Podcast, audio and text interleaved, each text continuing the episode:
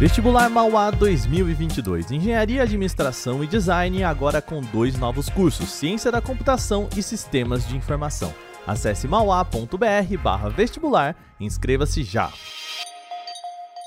Olá, hoje é quarta-feira e o Canal Tech News fala sobre um vazamento importante da Twitch, um possível dobrável da Xiaomi e um celular oval e muito mais. Eu sou o Wagner Waka, vem comigo para as notícias do dia.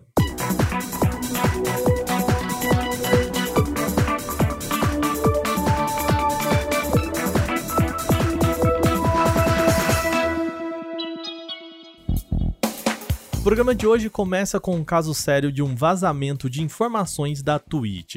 A rede social de transmissões ao vivo foi atingida por um grande vazamento de dados na madrugada desta quarta-feira, dia 6, com códigos-fonte, informações confidenciais e uma série de dados internos caindo na internet.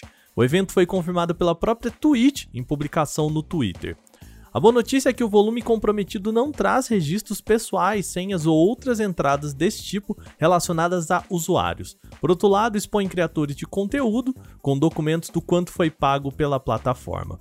Na categoria Segredos Industriais, também fazem parte do vazamento os planos de marketplace de jogos que estariam em desenvolvimento pelo Amazon Game Studios para fazer frente ao Steam, gigante de venda de games para PC. O projeto não havia sido anunciado e não se sabe até que ponto ainda está sendo preparado. Todos os dados foram compartilhados em um arquivo de torrent que ainda está ativo e disponível online. No total, são 125 GB de informações publicadas no fórum anônimo 4chan. Para piorar as coisas ainda, o volume é marcado pela indicação de parte 1, o que sugere que ainda há mais dados. O Canaltech não divulga links para acesso a bancos de dados por respeito às empresas envolvidas. Mesmo que os dados pessoais não tenham sido vazados, a recomendação é de que criadores de conteúdo modifiquem suas senhas na Twitch. A Xiaomi pode estar de olho em aumentar a sua participação no mercado de smartphones dobráveis. Segundo o informante Bald Panda, a Xiaomi está preparando um novo Mix Fold. E o ponto curioso é que ela não deve lançar um novo modelo, por exemplo, um Mix Fold 2, mas sim atualizar o modelo original. Com isso, o Mix Fold repaginado teria bateria de 5.000 mAh e carregamento de 120 watts. Na tela, o modelo também ganharia uma melhora de taxa de atualização, saindo dos 90 Hz para 120 Hz. Ponto polêmico: a câmera sob a tela ainda deve ser mantida. A peça ganhou destaque por ser quase imperceptível no Mix Fold, mas a qualidade de fotos deixou a desejar para muita gente e a Xiaomi ainda deve manter esse componente. Apesar dos vazamentos, a empresa ainda não confirmou esse novo modelo. Uma das novidades apresentadas pelo Windows 11 lançado nesta terça foi a nova Microsoft Store, a loja de apps do sistema operacional. A boa notícia para quem ainda quer esperar um pouquinho mais para atualizar o seu PC é que essa loja também deve chegar para o Windows 10. Por se tratar de uma plataforma que atua em todo o ecossistema da Microsoft, as vantagens da nova loja também devem ser carregadas para a versão antiga do sistema. Claro, também não há nenhum indício de que a Microsoft vai impedir outras lojas como a Epic Games Store e também a Steam da Valve de também serem baixados. A nova loja de apps do Windows traz um visual repaginado com uma coluna esquerda que mostra diferentes segmentos como apps, jogos, filmes e muito mais. Uma mudança significativa está em curadoria. O que antes era totalmente povoado por aplicativos de qualidade duvidosa, agora é composto por apps de alta qualidade e web apps. A nova Store deve chegar em breve para usuários do Windows, como dito aqui, tanto na versão 11 quanto na 10. Empresas de telefonia estão sempre testando novos modelos de smartphone. Contudo, poucas foram tão longe como o Circle Phone 2.0. Como o nome sugere, estamos falando aqui de um aparelho em formato circular. Ok, para ser mais sincero, o formato é oval. Pelas fotos de divulgação, o dispositivo parece um ovo com 12 centímetros de diâmetro na parte maior. A tela tem 3,45 polegadas e essa sim é circular.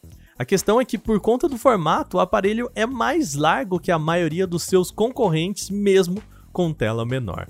Se você é daqueles que gostam de uma entrada P2, aquela de fone de ouvido, saiba que o Circle Phone 2.0 tem duas. Isso mesmo, a ideia é que duas pessoas possam compartilhar o mesmo aparelho para escutar músicas. A empresa ainda não confirmou quais são as especificações do dispositivo. E o Circle Phone 2.0 está disponível em uma campanha de financiamento coletivo com preços a partir de 699 dólares, o que daria cerca de 3.800 reais. Esse é o preço promocional. Depois do fim da campanha, ele deve ser vendido por 999 dólares, o que daria 5.400 reais aproximadamente, claro, sem contar impostos. A Nokia vai voltar ao mercado de tablets com um novo modelo chamado Nokia T20. Para isso, ela traz alguns recursos de ponta mesmo no modelo de entrada. A começar, ele chega com tela em LCD de 10,4 polegadas em 2K. O tablet conta com o chipset Unisoc T610, acompanhado de opções de 3 ou 4 GB de RAM, além de 32 GB ou 64 GB de espaço para armazenamento interno. O corpo é feito em alumínio com design minimalista e a bateria tem capacidade de 8.200 mAh, com carregamento rápido de 15 watts e promessa de autonomia de até 15 horas. No mais, o Nokia T20 oferece ainda câmera frontal de 5 megapixels, uma traseira de 8 megapixels, Wi-Fi 5 dual band, Bluetooth 5.0, desbloqueio facial e conectividade 4G essa opcional. O Nokia T20 chega a alguns mercados com preço sugerido a partir de 199 euros, o que daria em torno de 1.200 reais sem contar impostos. O aparelho está previsto para estrear no Brasil ainda em 2021, mas não possui uma data específica ou preços divulgados. Nosso programa vai chegando ao final, mas antes a gente precisa lembrar que estamos na reta final do prêmio IBEST. Mais uma vez precisamos de você nesse gás final e a gente precisa que você entre em vote.prêmioibest.com e escolha o Canaltech para a categoria de tecnologia.